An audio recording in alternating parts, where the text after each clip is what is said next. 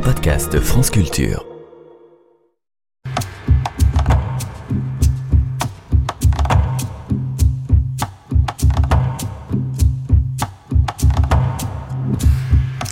Agriculture et environnement, une terre et un avenir en commun.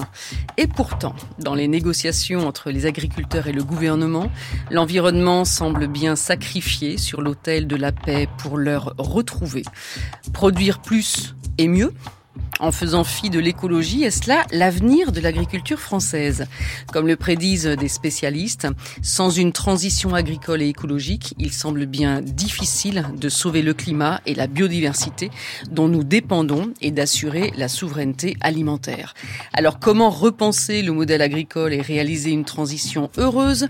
Quelles solutions et alternatives existent déjà? Nous en discutons avec nos trois invités. Véronique Marcheseau, bonsoir. Bonsoir. Vous êtes euh, éleveuse de vaches allaitantes en système herbager, installée sur une ferme en centre-Bretagne, et vous êtes secrétaire générale de la Confédération paysanne. Euh, à vos côtés, Marine de Franqueville, bonsoir. Bonsoir. Vous êtes euh, réalisatrice de films d'animation et illustratrice, autrice de la BD Celle qui nous colle aux bottes, alors celle c'est la terre, hein. Celle qui nous colle aux bottes, un livre édité chez Rue de l'Échiquier, un livre qui raconte justement l'histoire de votre père, agriculteur dans la Marne. Et puis Thierry Caquet, bonsoir. Bonsoir. Vous êtes directeur euh, scientifique environnement d'INRAE, Institut national de recherche pour l'agriculture, l'alimentation et l'environnement, et co-auteur du Que sais-je apparaître fin mars sur l'agroécologie. Donc un Que sais-je, ça apparaît forcément aux presses universitaires de France. Et puis dans l'œil du monde planète, le journaliste du quotidien Le Monde Stéphane Foucard reviendra sur le scandale de l'eau en bouteille. Bienvenue à toutes et à tous dans le magazine de l'environnement de France Culture, préparé par Anaï Morales avec l'appui de Sandrine Chapron, Vanessa Chang, les équipes de documentation de Radio France. Émission réalisée par Alexandra Malka avec à la technique Florent Bujon. La solidarité paysanne, c'est. Voilà. On a, beau être, on a beau être éleveur, on a beau être céréalier, arboriculteur, tout ça, et tout le monde nous soutient, même des personnes qui n'étaient pas du tout dans le milieu agricole sont venues nous soutenir, et ça, ça c'est beau ça. Ces producteurs de kiwis ont d'abord manifesté à Agen, avant de monter en tracteur à Paris, Objectif, bloquer Ringis. Laissez-moi passer, laissez-moi passer, on va voir les CRS. Pour y parvenir, ils emploient la manière forte. 79 d'entre eux sont interpellés. Ce soir, leur retour à la maison est un soulagement pour leurs proches.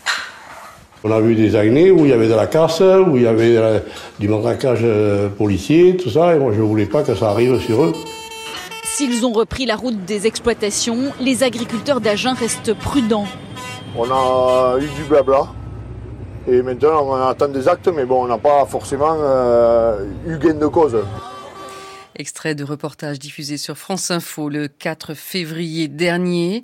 Retour à la maison. Alors Véronique Marcheseau, peut-être pas tout le monde, hein, parce que euh, si certains syndicats ont euh, pour l'heure cessé le bras de force, en tout cas la lutte, la Confédération paysanne continue le combat peut-être qu'on peut, en début d'émission, justement avec vous, faire peut-être un état des lieux de ce qui a été obtenu et comprendre pourquoi est-ce que la Confédération paysanne continue seule, pour le coup, ou quasi seule, non? euh, Seul, oui, on peut dire seul. Oui. Euh, seul, mais il y a des non euh, syndiqués qui mènent des, actions sur le terrain aussi, et quelques syndiqués déçus des autres syndicats qui les rejoignent. Donc effectivement, nous, on a décidé de continuer à, manifester euh, parce qu'on estimait que les réponses apportées par euh, Monsieur Attal ne, ça, ne répondaient pas d'une façon structurelle à la crise. Il y a eu des réponses de court terme qui étaient indispensables, mmh. euh, des réponses de trésorerie par rapport à des problèmes sanitaires ou des problèmes climatiques, mais il n'y a pas de réponse de long terme pour, en fait, pour satisfaire nos revendications qui mmh. sont que euh, Aujourd'hui, euh, beaucoup beaucoup de fermes ne, ne dégagent pas suffisamment de revenus pour pouvoir euh, se rémunérer en fait. Et euh, et depuis des décennies, en fait, on assiste à un effondrement de la population agricole et du nombre de fermes parce que des fermes ne tiennent pas. Aujourd'hui, on dit que 18 fermes disparaissent par semaine. Donc, il y a vraiment un problème dans le monde agricole qui est essentiellement un problème de revenus. Alors nous, on revendiquait euh, du coup des euh, nos revendications étaient très en lien avec le revenu.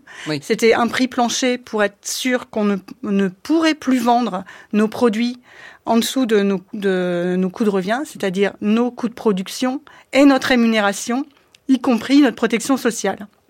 Et la deuxième euh, revendication, c'était d'être protégé d'une concurrence euh, internationale qui euh, est délétère pour nos productions, et donc que l'agriculture sorte des accords de libre-échange. Et sur ces deux points-là, on n'a pas été entendu par le gouvernement. Il n'y a pas de mesures qui ont été annoncées. Mmh. La plupart des, menus, des mesures annoncées par le gouvernement tiennent à un abandon, un recul des normes environnementales. Euh, C'était pas euh, la réponse que nous on attendait, donc on est toujours euh, euh, aujourd'hui en action. Alors même si sur le, le, le libre-échange, il a été question de généraliser les clauses miroirs euh, pour euh, que les produits importés respectent les standards sanitaires et environnementaux en vigueur en Europe, ça c'est pas satisfaisant? C'est pas satisfaisant pour nous parce qu'en fait la concurrence ne s'exprime pas seulement au niveau des normes environnementales, elle s'exprime aussi au niveau des conditions de travail mmh. euh, des personnes euh, dans tous les autres pays et en fait il y a plein d'endroits où le coût du travail est moindre, donc ça fait de la concurrence et nous pour autant on veut pas avoir des conditions de travail travail euh, où on n'est pas rétribué et où on n'est pas protégé socialement, quoi. Donc je rappelle quand même ce qui a pu être euh, annoncé, ce qui représente à peu près 400 millions d'euros au total, hein. un renforcement des lois EGalim hein, qui vise à, empêcher justement que les producteurs fassent les frais de la guerre des prix euh, entre les supermarchés ou les distributeurs, les fournisseurs, etc. Sur les phytosanitaires, donc le plan éco-phyto visant à réduire l'usage des pesticides mis en pause et, puis revalorisation des retraites. Mais donc vous vous dites il faut qu'on aille plus loin parce que ces acquis-là, euh, est-ce qu'on peut dire, Véronique Marchessault, que euh, dans cette lutte qui a vu quand même tous les syndicats se rassembler, est-ce que vous vous sentez un petit peu, vous, isolé ou est-ce que vous avez le sentiment que bah, maintenant vous êtes lâché par les autres, ils ont tenu ce qu'ils voulaient et vous, vous êtes perdant bah, on a un petit peu l'impression qu'il y a eu euh, une manipulation euh, de la colère par euh, notamment le syndicalisme majoritaire qui a détourné une colère qui était liée plutôt à nos conditions de travail, notre manque de revenus, vers les normes environnementales. Et donc, du coup, la question du revenu n'a pas été traitée. Et par contre, on assiste à un recul des normes environnementales qui favorise d'une façon globale plutôt les, mmh. les fermes de taille importante. Et, et en fait, ça ne répond absolument pas à la détresse qu'il peut y avoir dans les campagnes. Une question de revenu qui concerne quand même euh, tous les, agriculteurs, y compris donc les petits et, les moyens, hein, si on, parle de cette façon-là, qui se retrouvent à la, à FNSEA hein, pour, euh, pour dire ce qu'il en est. Donc c'est étonnant en fait de voir qu'ils euh, ne poursuivent pas eux aussi sur ces conditions-là. Oui, oui, oui, euh, mais parce qu'en fait, à la tête de la FNSEA, il y a des, des personnes qui, en fait, ne sont pas dans ces situations de détresse et qui euh, utilisent en fait la force de leur base pour euh, revendiquer, enfin porter des revendications qui les favorisent plutôt eux. En fait, il y a des statistiques de l'INSEE qui disent qu'aujourd'hui, 40% de, des, des, agriculteurs ont euh, des bénéfices très importants et en fait qu'ils appartiennent à une certaine bourgeoisie agricole. Et euh, les cadres de la FNSEA, enfin les responsables syndicaux de la FNSEA, font partie de de cette euh, tranche-là et en fait, tout ce qu'ils négocient, c'est c'est des, a des retombées bénéfiques pour eux, mais pas forcément hmm. pour euh, pour les éleveurs, pour les horticulteurs, pour les maraîchers, pour euh, les apiculteurs qui aujourd'hui connaissent des grandes difficultés et ne sont pas défendus par euh, par le syndicalisme majoritaire. Donc, on peut dire que cette question, notamment des revenus que vous revendiquez, ça peut concerner aussi tout le monde en fait. Hein. Vraiment, vous, vous parlez d'une d'une même voix euh, pour pour tous ceux qui, qui souffrent de cette situation. Euh, une France agricole qui a beaucoup changé. Hein. On va faire aussi cet état des lieux pour bien comprendre aussi quelles sont les solutions, les alternatives et vers quelle agriculture pour demain il faudrait peut-être euh, aller euh, pour euh, pour un mieux-être pour tous, c'est-à-dire à la fois les agriculteurs et la planète et l'environnement. Une agriculture donc qui a beaucoup changé depuis la deuxième guerre mondiale.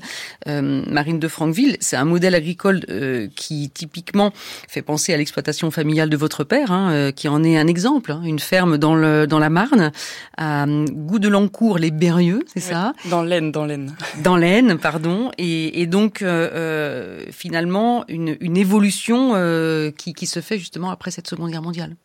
Oui, bah oui, oui. Euh, ben tout d'abord avec les remembrements, il y en a eu deux où euh, c'est le rassemblement des parcelles qui se font, et puis euh, une évolution où quand il m'expliquait quelle était l'histoire du nom de ces terres, il y avait notamment, il y en a une qui s'appelle, si je me trompe pas, la défrichage, où avant anciennement il y avait une forêt et pour avoir plus de surface cultivable, et eh ben ça a été défriché.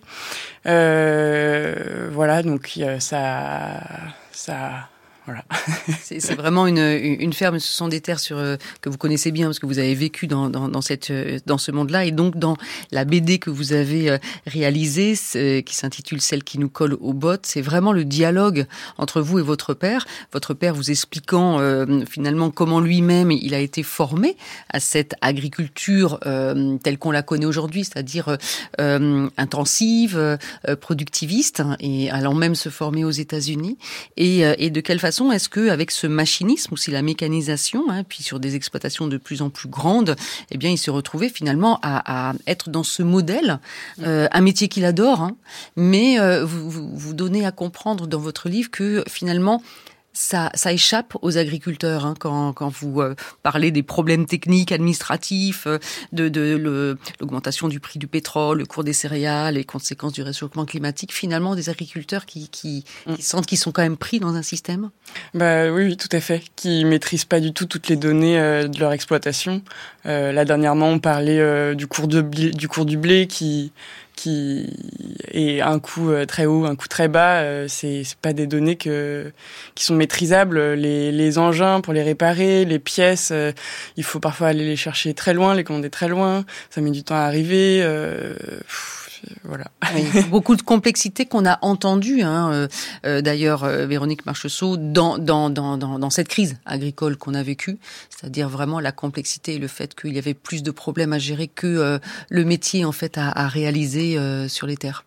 Bah oui, ça rajoute à la, à la colère en fait. Euh, du coup, il y a effectivement des difficultés euh, pour une partie de, une partie non négligeable hein, euh, de la population agricole à vivre de son boulot, mais en plus il y a une surcharge administrative, une charge mentale qui est hyper importante et du coup qui qui, qui s'est exprimée pendant ce mouvement cette cette fatigue de bah, de devoir faire plein de choses administratives, de de répondre à à des complexités euh, pas forcément cohérentes, euh, ça, c'est, ça transparaît. Ça transparaît, mais oui, dans... ça transparaissait dans le dans les revendications. Quoi. Bien sûr, Thierry Caquet, cette euh, cette agriculture quand même, finalement, elle n'est pas très très ancienne. Hein, ce modèle euh, agricole n'est pas très ancien. Il remonte à, à l'après deuxième guerre mondiale, une soixantaine d'années, et on sent que malgré tout, il est euh, est-ce qu'on peut dire figé? Euh, Pas complètement, parce qu'il y a quand même aussi des évolutions, mais, mais, mais c'est comme s'il y avait euh, une difficulté pour certains euh, de pouvoir basculer sur un autre modèle, soit parce qu'ils se sont endettés, soit parce que euh, ils, ils, n'arrivent même pas à s'imaginer dans un autre, euh, une autre agriculture, c'est ça? Oui, alors c'est une partie de, je dirais, de, la mm. difficulté auxquelles on est confronté, c'est ce que certains de nos collègues appellent le verrouillage sociotechnique du monde agricole, c'est-à-dire qu'on a une, une agriculture, vous l'avez dit, après la Seconde Guerre mondiale, qui est devenue beaucoup plus intensive et beaucoup plus dépendante des intrants externes. Alors, quand on parle d'intrants externes, ça va être des engrais, par exemple, engrais de synthèse, les produits phytosanitaires, même s'ils sont apparus un peu avant la Seconde Guerre mondiale, leur généralisation, c'est après la Seconde Guerre mondiale.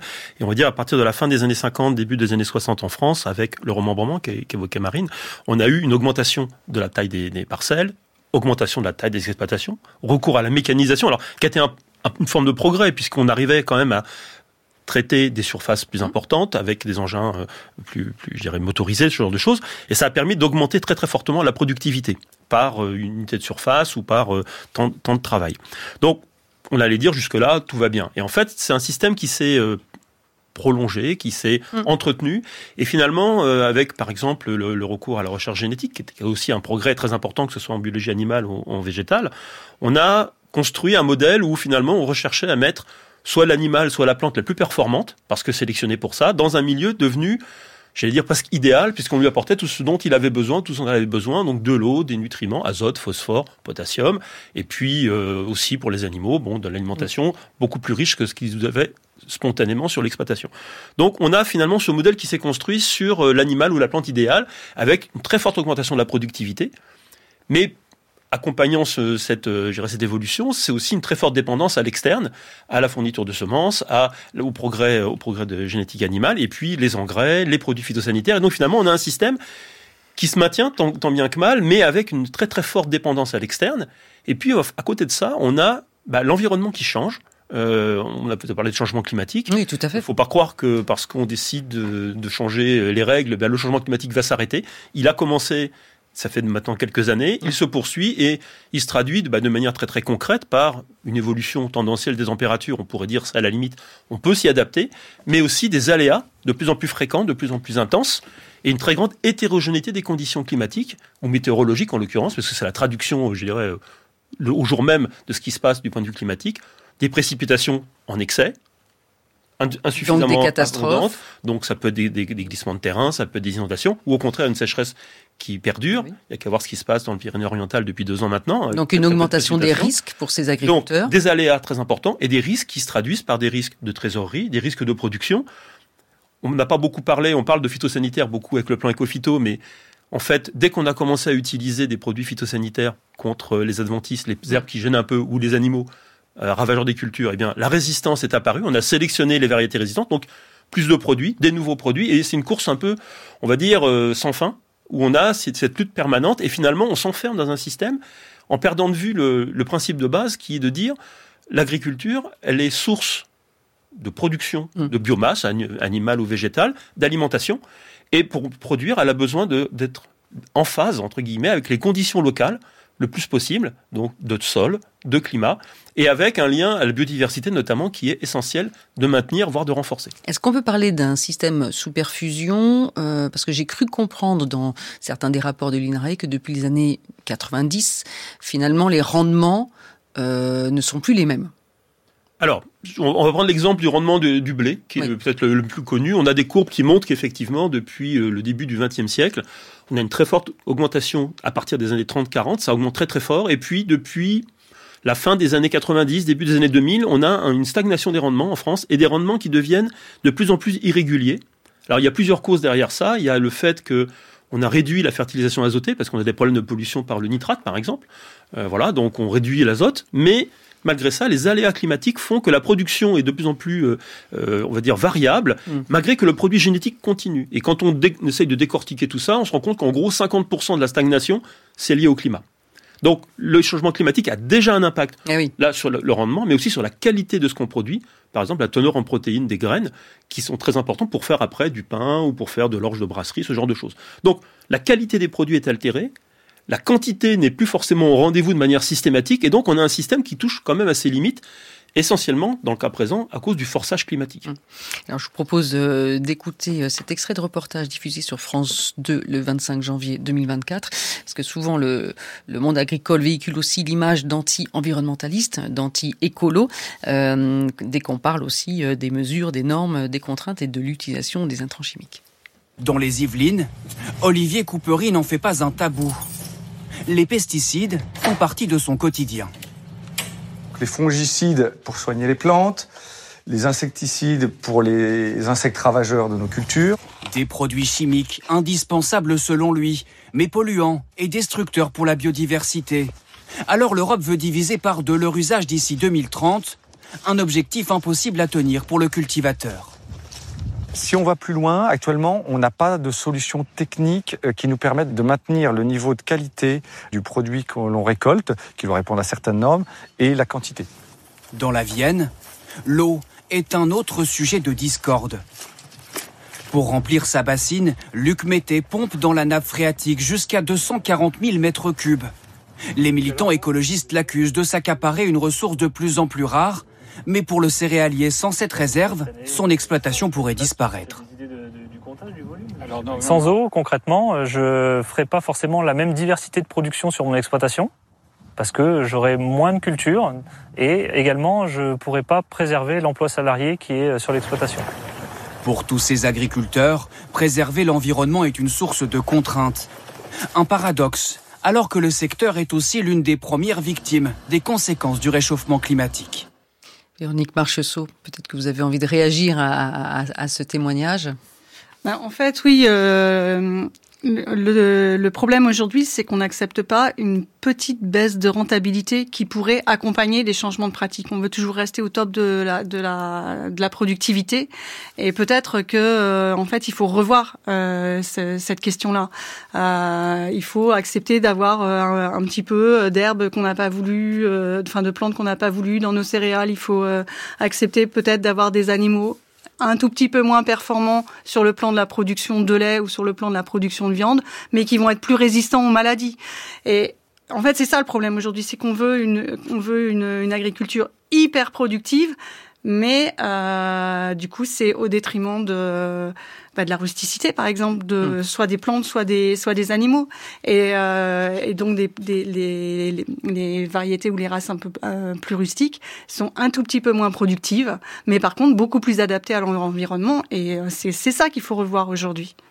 Euh, Marine de Franqueville, euh, est-ce que euh, tous ces débats, vous en avez entendu parler? Alors on imagine hein, dans vos discussions avec votre père. il me semble que ce que vous laissez comprendre aussi dans votre livre, c'est le manque d'informations ou de temps aussi pour se documenter, pour essayer de voir ce qu'on peut faire autrement. Mm. Et, et on est, vous me dites si je me trompe, mais plus comme sur des rails, quoi, à avoir ses habitudes et, et, un modèle mm. qui existe. Bah, en tout cas, c'est ce que c'est ce que me dit mon père et qu'il est dans son quotidien, euh, qu'il a appris comme ça et que du coup, euh, hum, et, en plus, c'est, il est comme, il est quand même curieux de toutes les autres agricultures qui puissent exister euh, d'une autre manière. Il va voir ailleurs, il va, il essaye. Euh, là, il s'est mis euh, à l'agroforesterie il y a peu.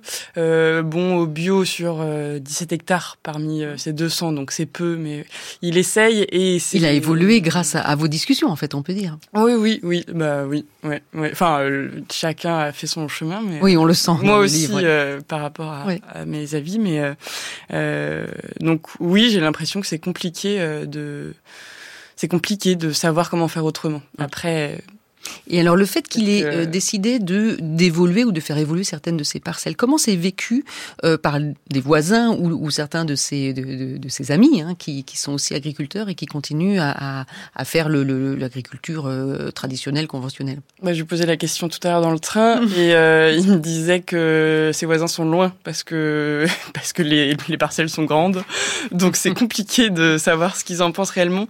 Mais il me racontait qu'il y avait un de ses voisins qui s'était mis à l'agroforesterie aussi. Je ne sais pas si c'est parce qu'il lui s'y est mis, mais en tout cas, il y a eu. Euh, il y a un effet peut-être.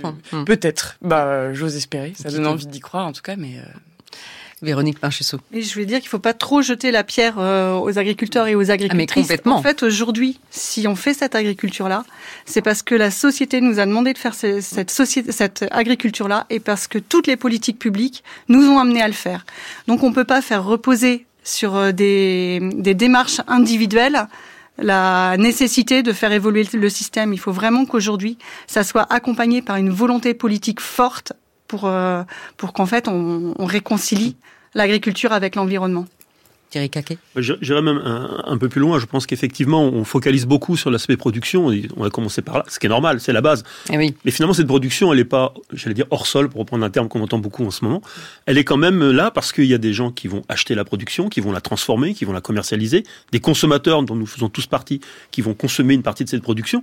Et en fait, si on veut vraiment aller dans une direction d'une transformation pas d'une transition toute simple, mais vraiment une transformation. Mm.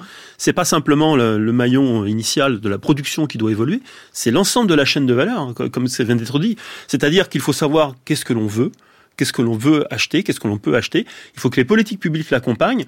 Il y a beaucoup de débats. Alors, c'est un débat qu'on n'a pas abordé là pour l'instant mm. sur euh, changement climatique et agriculture. Donc, l'agriculture victime du changement climatique, mais aussi l'agriculture parfois notamment l'élevage, responsable par des émissions de méthane, par exemple, du, changement climatique. Oui, parce qu'on peut donner quelques chiffres. Hein. Je crois qu'on parle de 18% euh, des émissions euh, de gaz à effet de serre, donc nationales, proviendraient du secteur agricole, dont 60% issus de l'élevage. Alors ça, c'est selon le dernier rapport du Haut Conseil pour le climat, publié le 25 janvier dernier. Tout à fait.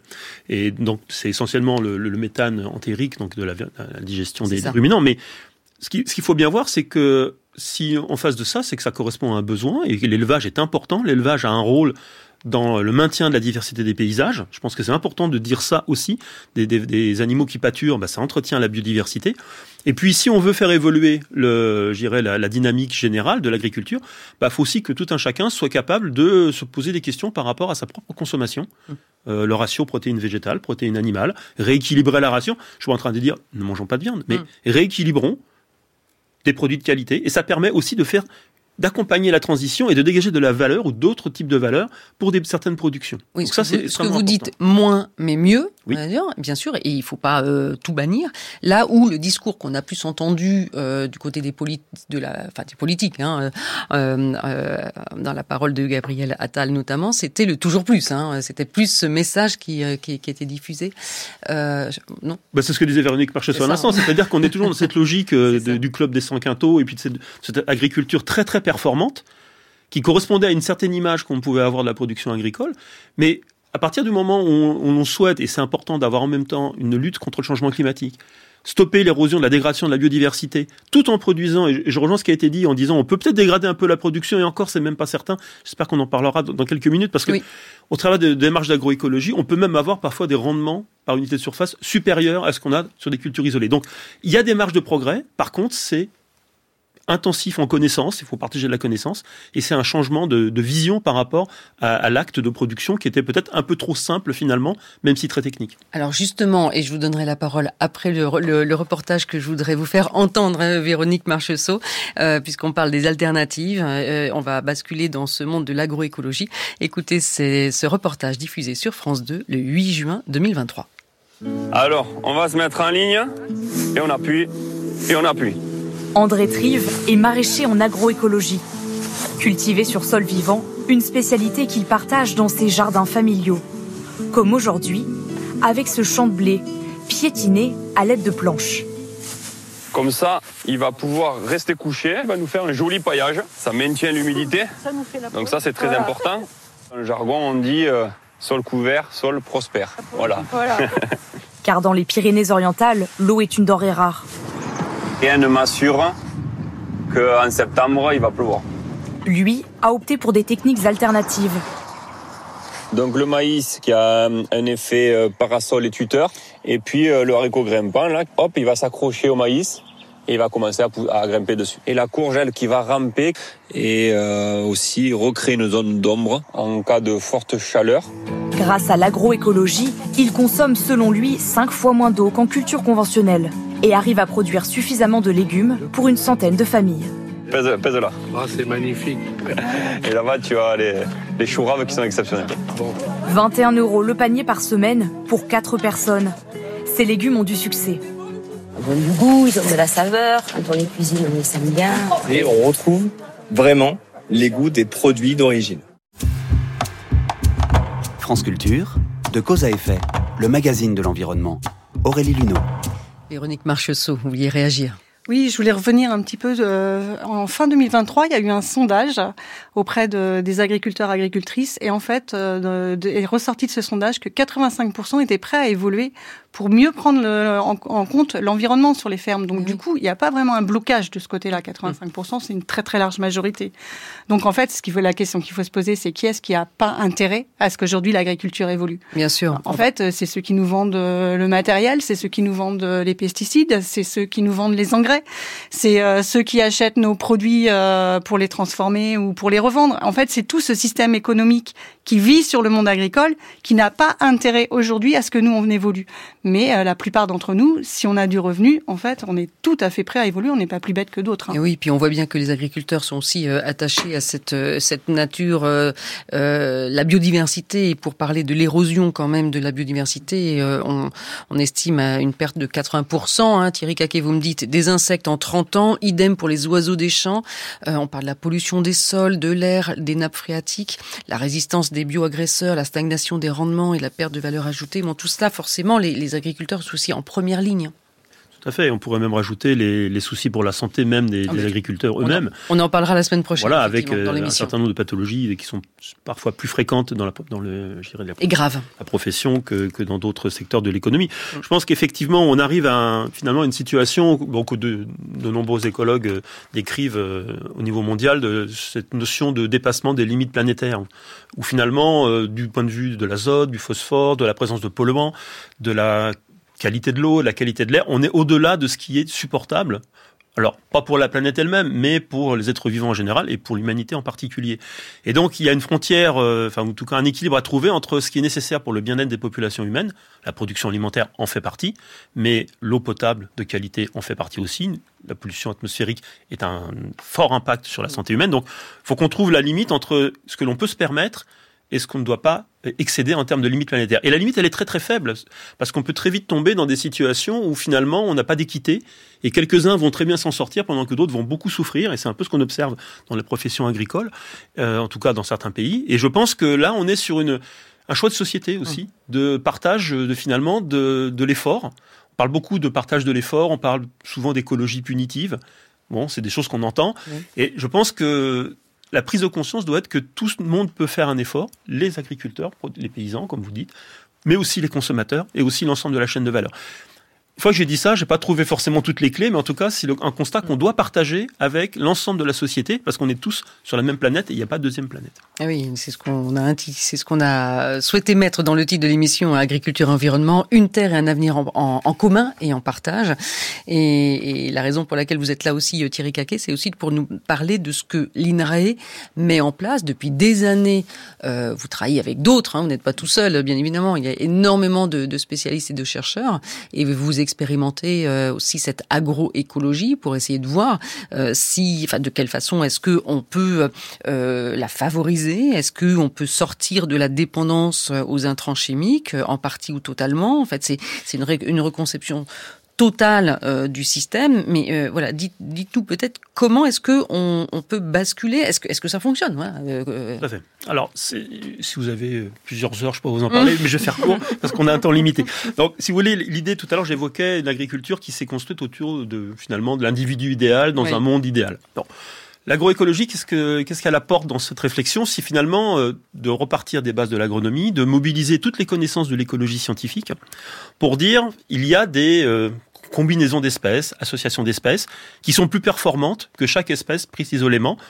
Pour l'exemple des plantes, par exemple, euh, des systèmes racinaires très différents qui vont explorer différents horizons de sol, ou des plantes qui vont émettre au niveau des racines des substances qui sont favorables à une plante voisine qui n'est pas de la même espèce. Ça, c'est des choses qu'on a beaucoup travaillé, alors à INRAE, mais aussi ailleurs, sur euh, de l'écologie végétale, notamment dans les, les, prairies, les assemblages spontanés, les prairies naturelles ou semées. Et on peut mesurer comme ça euh, ce qu'on appelle des processus fonctionnels de complémentarité entre espèces. Et l'idée, c'est d'adapter ça finalement à des espèces qu'on va implanter volontairement dans une parcelle euh, pour les cultiver en, en mélange. L'autre une des autres euh, entrées qu'on peut avoir, c'est de regarder les interactions entre espèces, mais non plus entre espèces végétales, mais entre les plantes qu'on cultive et les organismes qui sont plutôt, euh, on va dire, nuisibles du point de vue de la production. Alors ça peut être des insectes. Dans le reportage, on parlait des champignons, hein, les fongicides contre les champignons, insecticides contre les insectes ravageurs. Donc l'idée, c'est de voir comment on peut mettre à profit des, des régulations biologiques, des interactions biologiques, en utilisant par exemple les ennemis de ces ennemis des cultures. Alors tout le monde a en tête les coccinelles qui mangent les pucerons. C'est ce qu'on utilise beaucoup en, culture en serre. Ça marche bien. Euh, là, l'idée, c'est d'aller au champ, de travailler sur justement comment favoriser les espèces auxiliaires qui vont nous permettre de se débarrasser quelque part, ou en tout cas de gêner au maximum ces espèces euh, qui ne sont pas favorables à la culture. Mmh. Alors, je vais prendre deux exemples, si vous voulez, très rapidement. Mmh.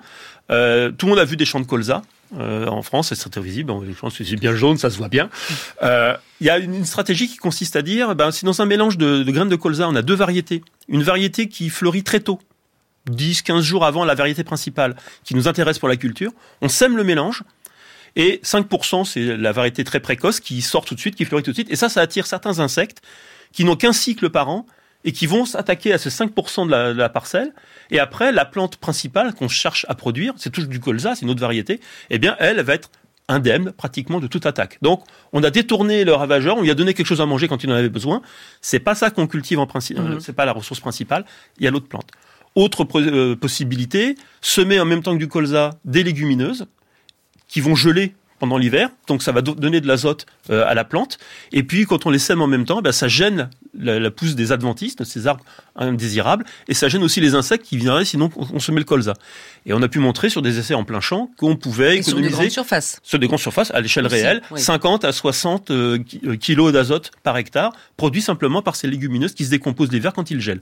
Encore faut-il qu'ils gèlent, et on sait que malheureusement mhm. les périodes de gel sont de plus en plus faibles. Mais en tout cas, c'est une stratégie de complémentarité entre espèces qui peut marcher. Il y a plein d'autres exemples que je pourrais vous donner. Hello, darkness, my old friend. I've come to talk with you again. Because a vision softly creeping left its seeds while I was sleeping. And the vision that was planted in my brain still remains within the sound of silence. Restless dreams, I walked alone,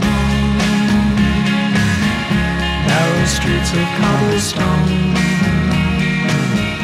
neath the halo of a street lamp. I turned my collar to the cold and damp. When my eyes were stabbed by the flash of a neon light That split the night And touched the sound of silence And in the naked light I saw Ten thousand people, maybe more People talking without speaking. People hearing without listening. People writing songs voices never share. No one dared disturb the sound of silence. Fool said I, you do not know silence like a cancer grows. Hear my words that I might teach you. Take my arms that I might reach you. But my words, like silent raindrops, fell. Echo the wells of silence and the people bowed and prayed to the neon god they made. And the sign flashed out its warning in the words that it was forming. And the sign said the words of the prophets are written on the subway walls, the tenement halls, whispered.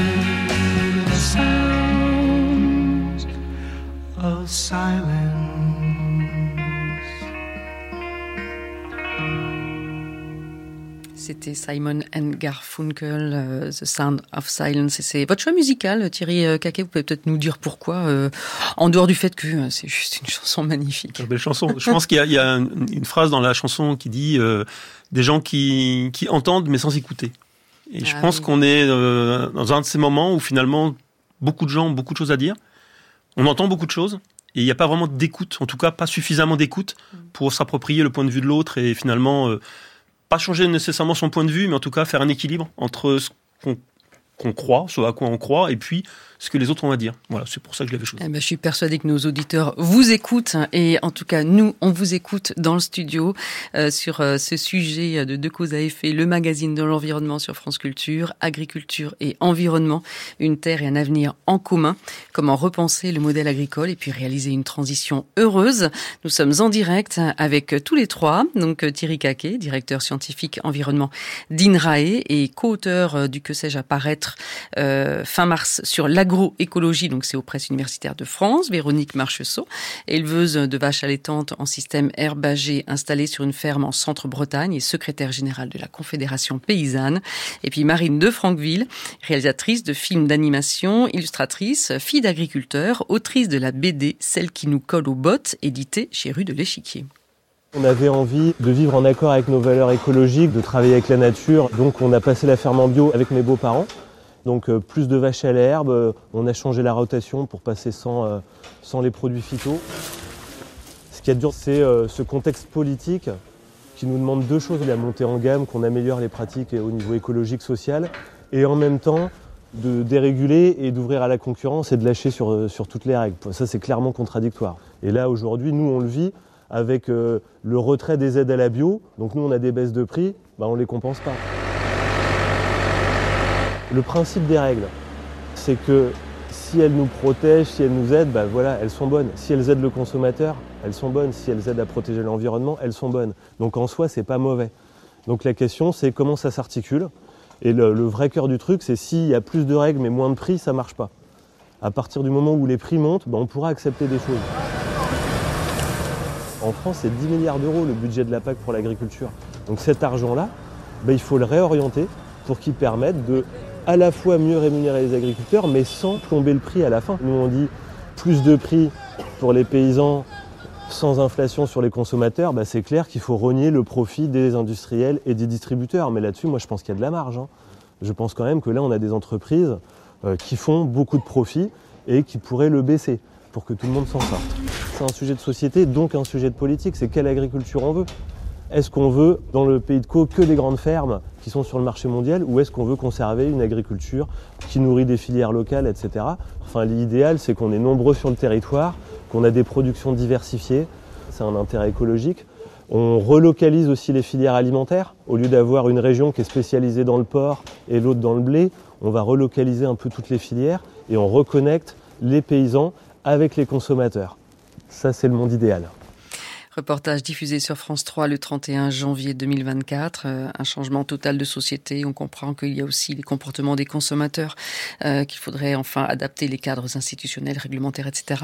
Euh, concrètement, cette agroécologie dont on, on, a parlé, qui permet visiblement au monde agricole d'être moins dépendant des énergies fossiles, des intrants chimiques, donc peut-être même plus rentable, hein, quand même, parce que ça coûte, ça aussi, plus résilient euh, face aux aléas climatiques, à la raréfaction en eau, et puis moins émetteur de, CO2.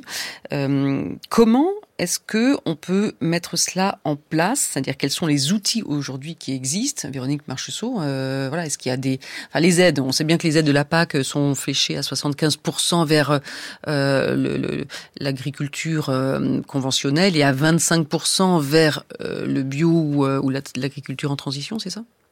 Effectivement, la PAC, euh, c'est euh, une politique importante, très structurante de l'agriculture aujourd'hui. Euh, donc, revoir la PAC pour qu'elle ait une ambition environnementale plus importante, c'est complètement nécessaire. Après, la PAC, c'est 9 milliards par an pour nous. les aides fiscales octroyés euh, par l'État, c'est 7 milliards, c'est pas rien non plus. Mmh. Donc du coup, on peut avoir euh, un accompagnement et par euh, les politiques agricoles et par la fiscalité aussi. Mmh. Voilà, donc mmh. du coup, il y a une nécessité de, de donner un cap à, ces politiques publiques, un cap qui soit du coup d'une agriculture plus en phase, plus respectueuse de l'environnement et des ressources sur lesquelles elle s'appuie. C'est complètement nécessaire. Est-ce qu'il y a des conseillers techniques aussi pour accompagner ceux qui veulent euh, basculer vers cette euh, agroécologie, l'agroforesterie, euh, la bio? Alors, bah, depuis très très longtemps, il y, a, y, a, eu des groupes de formation qui sont qui se sont créés sur le terrain. enfin, beaucoup beaucoup d'éducation populaire en fait entre nous parce que c'était peu accompagné par les chambres d'agriculture. Donc, pour toutes les personnes qui ont voulu faire évoluer leur leur système, il a fallu trouver d'autres moyens pour en fait, pour s'informer les uns les autres, pour se, pour se former, pour arriver à se former, pour évoluer, pour améliorer. Parce que les chambres d'agriculture ne portent pas ce modèle-là, c'est ça? Pendant longtemps, elles ont été euh, très très euh, fraîches, faut pas dire à, rebours de, de la prise en compte de l'environnement dans, dans les pratiques. Enfin, moi, ça fait, ça commence à faire un petit bout de temps que je suis installée. Hein. ça fait 27 ans. Mmh. Mais dans mon département, il y avait un, un conseiller à mi-temps en bio sur euh, sur le département tout entier. Bon, ça s'est amélioré depuis, mais euh, il y a quand même eu une réticence pendant très longtemps à accompagner euh, une agriculture vers plus de plus d'agroécologie, plus de prise en compte de l'environnement. Donc du coup, ça s'est fait à côté de la chambre d'agriculture puisque c'était pas accompagné. Donc il y a eu tout le réseau de l'agriculture biologique, il y a eu tout le, le, réseau des des CIVAM, il y a eu tout le réseau des ADR. Enfin, c'est différents réseaux de, de, de développement agricole qui, euh, qui se sont développés dans, dans différents endroits, de, euh, enfin, un, peu partout sur le territoire, et qui ont accompagné euh, les agriculteurs qui voulaient, mmh. euh, qui voulaient évoluer en prenant mieux en compte l'environnement sur, sur leur ferme. Thierry Caquet oui, je pense que l'INRAE accompagne, on imagine. L'INRAE accompagne. Alors, on, on, travaille beaucoup avec mm. nos partenaires des instituts techniques, hein, euh, donc qui sont regroupés dans une association qui s'appelle l'ACTA, hein, l'association de coordination technique agricole. Donc, on a beaucoup de sigles. Hein, je suis désolé. Mm. Et l'idée, c'est effectivement de, de co-construire des projets de recherche, notamment dans le cadre des financements euh, du, du, projet CASDAR du, du, ministère de l'Agriculture, pour aller après disséminer euh, vers les utilisateurs finaux euh, ces, ces, ces produits de la recherche. Alors on arrive à faire des projets, on arrive à accumuler de la connaissance. Et je rappellerai simplement que l'agroécologie, on pourrait la définir comme quelque chose d'intensif en connaissance par rapport à l'agriculture conventionnelle, qui est plus intensive en capital eh et, en intrants. Donc, on a besoin de connaissances, et c'est vrai qu'on a mis en place notamment une, une cellule de diffusion de l'information, hein, qui s'appelle la cellule Recherche, Innovation, Transfert, avec l'ACTA, avec Chambre d'agriculture France et INRAE, force est de constater qu'on a quand même du mal à changer de braquet et à diffuser vraiment et à toucher les utilisateurs finaux parce que, ça été dit tout à l'heure, euh, il y a une charge mentale énorme chez, chez les agriculteurs. Et pour pouvoir euh, se projeter dans un monde différent, il faut libérer du temps pour la réflexion. Et il faut un conseil, il faut un accompagnement. Alors, effectivement, il y a beaucoup d'associations qui le font. Il y a des agriculteurs qui sont regroupés dans des GI2E, les CIVAM. Il y a aussi du partage d'outils on met en commun euh, des, machines euh, au niveau des CUMA pour donc avoir des, des une coopérative de matériel pour se prêter du matériel, mais ça reste quand même peut-être pas à l'échelle qu'il faudrait. Alors, un premier facteur de transformation, un premier levier, c'est la formation initiale des agriculteurs, des conseillers, des, gens qui sont dans les chambres ou dans les, coopératives. Et dans les lycées professionnels. Dans les lycées professionnels. Aujourd'hui. Il y a eu effectivement euh, le, le, plan enseigné pour produire autrement du ministère de l'Agriculture, qu'on a sa deuxième mouture on se trouve quand même confronté parfois encore à soit une réticence, euh, j'allais dire, euh, des, des, formés eux-mêmes parce que le modèle euh, familial, il n'est pas le modèle qui est promu et ben ça pose des problèmes de presque de j'allais dire de, de loyauté euh, quelque part. C'est un peu fort comme terme mais c'est un peu oui mais en même temps on peut le comprendre. Et puis il y a toujours cette incertitude quand même de dire est-ce que si j'applique ces méthodes là d'abord je vais prendre plus de risques il y a vraisemblablement une prise de risque. Qui assure la prise de risque? Et puis, est-ce que je vais pouvoir produire quelque chose qui va me permettre d'être rémunéré? On en revient à la valeur. Parce qu'on peut produire des choses très différentes, mais s'il n'y a pas la filière pour commercialiser, valoriser, eh bien, on va produire et on sera bien content, mais on n'aura rien qu'on va pouvoir, euh, je dire, commercialiser. Donc, c'est aussi euh, un peu plus loin qu'il faut aller loin dans la transformation des, je dirais, des, des profils euh, des, des, acteurs pour dire, bah voilà, on imagine une, euh, des filières différentes de valorisation. Alors c'est dans le reportage, on parlait de valorisation locale, mm. de relocaliser des productions.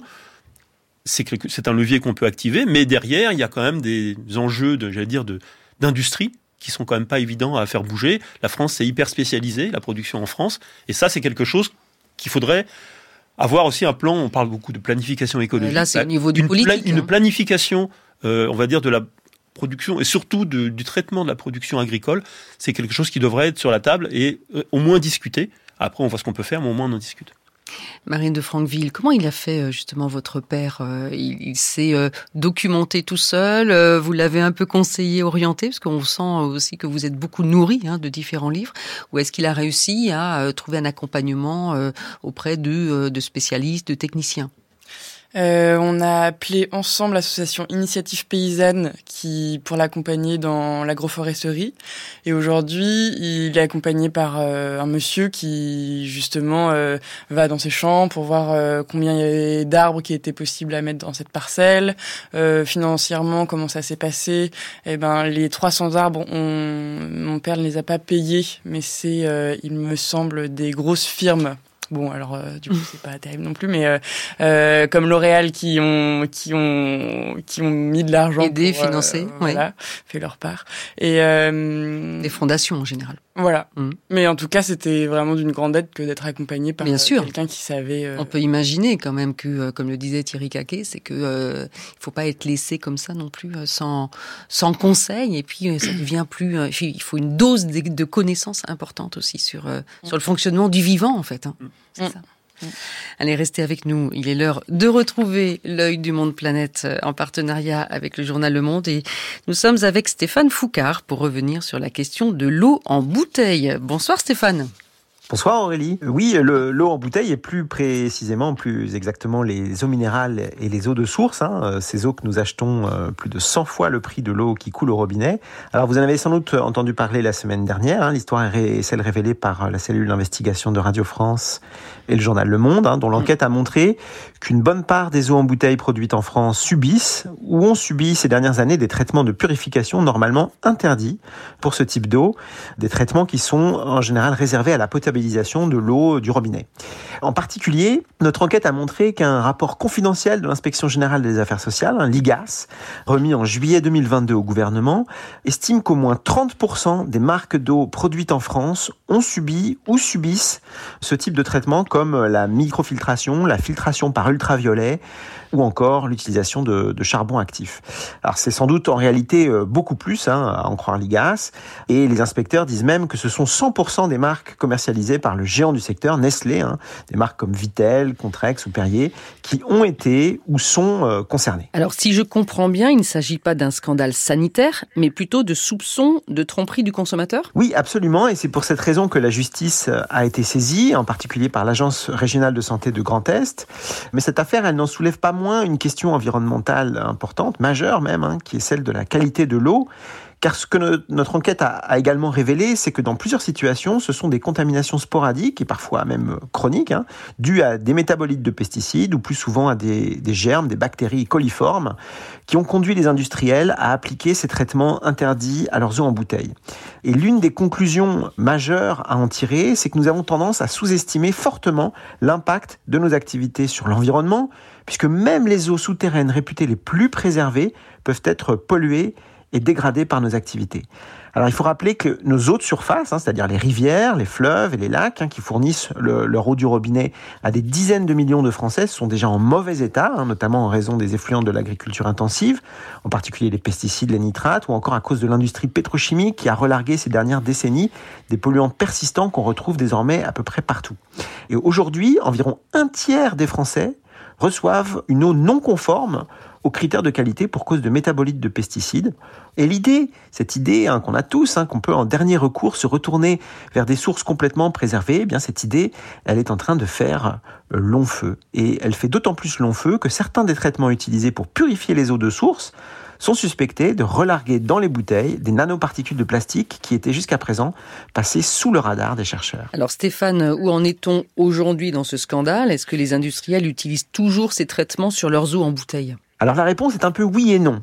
Euh, certains traitements ont été supprimés car ils étaient complètement hors des clous, hein, euh, par exemple les filtres à UV ou l'utilisation de charbon actif. Mais en février 2023, donc il y a un an, le gouvernement, qui n'a jamais révélé au public cette supercherie, a discrètement réinterprété la loi en validant la possibilité d'utiliser des microfiltres extrêmement fins qui étaient jusqu'à présent considérés comme non conformes pour traiter les eaux minérales. Et c'est là, selon le rapport de l'IGAS, que le risque sanitaire pourrait apparaître. Car ces microfiltres arrêtent certaines bactéries, certes, mais pas les virus. Or, si une eau a été contaminée par des germes bactériens, il est tout à fait possible qu'elle contienne aussi des virus pathogènes. Et c'est pas qu'un risque théorique. Hein. Dans leur rapport, les, inspecteurs de l'IGAS euh, rappellent qu'en Espagne, où des microfiltres très fins sont autorisés, une épidémie de gastroentérite sévère a touché plus de 4000 personnes en avril 2016 à la suite d'une contamination par un norovirus d'un aquifère dans lequel était pompée de l'eau de source. Et c'est peut-être là l'une des leçons de cette histoire, c'est que les scandales environnementaux peuvent très souvent devenir des scandales sanitaires. À suivre donc, euh, Stéphane Foucard. Merci à vous. Merci. Et bien sûr, votre article sur le sujet est accessible sur la page de l'émission franceculture.fr, rubrique de cause à effet, où vous trouverez également le lien vers lemonde.fr.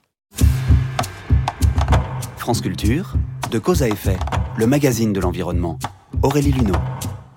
Allez, il nous reste quelques minutes euh, avant la fin de cette émission. Euh, peut-être que euh, on peut porter notre regard sur sur l'après. En tout cas, on a parlé de cette transition nécessaire des, pratiques agricoles.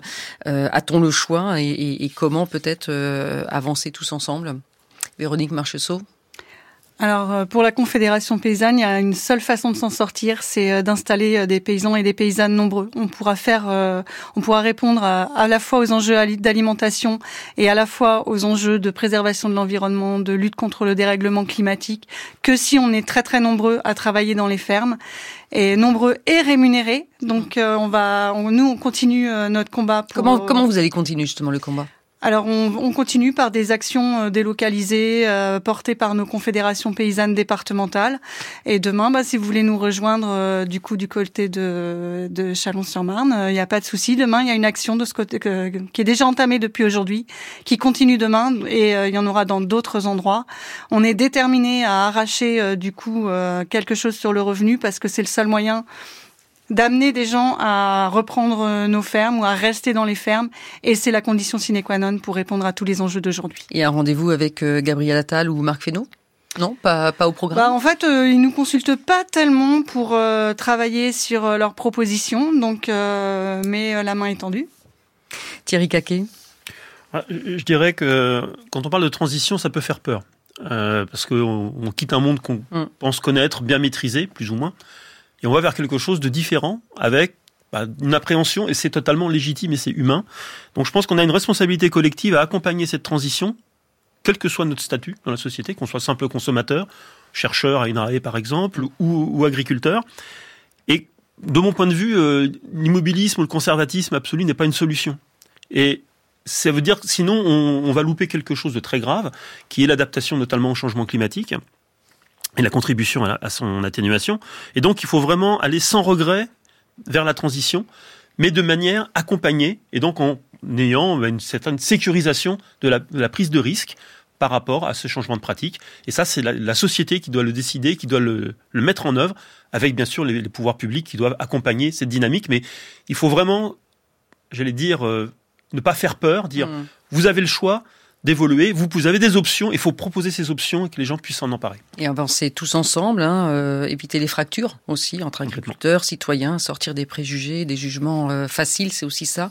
Euh, Marine de Franqueville, quel, quel sera l'avenir de la ferme de votre père? Vous en avez parlé déjà avec lui? Oui, oui, c'est une question qui se pose de plus en plus parce qu'il va bientôt partir à la retraite. Il y a une partie des terres qui vont aller à ses voisins agriculteurs. Euh, et il y a une autre partie qui va être euh, euh, mis avec l'association Terre de Liens, qui est une association qui fait le lien entre les cédants et les repreneurs, pour, comme disait Véronique, permettre aux personnes qui ont envie de devenir agricultrices ou agriculteurs de s'installer sans forcément avoir un, un, héritage de terre. Oui, ou déjà un capital même. Voilà, c'est ça. Et, et du coup, de, avec ça, euh, qu'il y ait de plus en plus d'agriculteurs et d'agricultrices euh, en France. Donc ça va vers... Euh, Il y a Véronique Marchusseau qui, qui lève le pouce. Euh, et tout cela, Marine de Franqueville, cela va avec ce que vous souhaitiez justement pour cette ferme que vous aimez et ni vous ni vos frères et sœurs ne, ne, ne veulent la reprendre, c'est vraiment la laisser à des personnes qui vont être dans le respect de, de ce vivant dont on a parlé? Oui, bah oui, l'objectif c'est c'est ça quoi. euh, de voilà, que ce soit des gens qui aient plein d'envie et que ce soit facilité et que ce mm. soit plus simple euh, de, de, le faire pour eux. Alors on a, On a une pensée spéciale pour votre père, en tout cas. Merci, merci à tous les trois. Véronique Marchessault, Thierry Caquet, euh, je rappelle le, livre euh, L'agroécologie, un que sais-je, apparaître fin mars aux presses universitaires de France. Marine de Franqueville a conseillé, bien sûr, votre BD qui s'intitule Celle qui nous colle aux bottes, hein, édité chez Rue de l'Échiquier. Et pour tous nos auditeurs, toutes les références, les liens sont à votre disposition, comme d'habitude, sur notre site franceculture.fr, rubrique de cause à effet, podcast réécoute, vous y onda.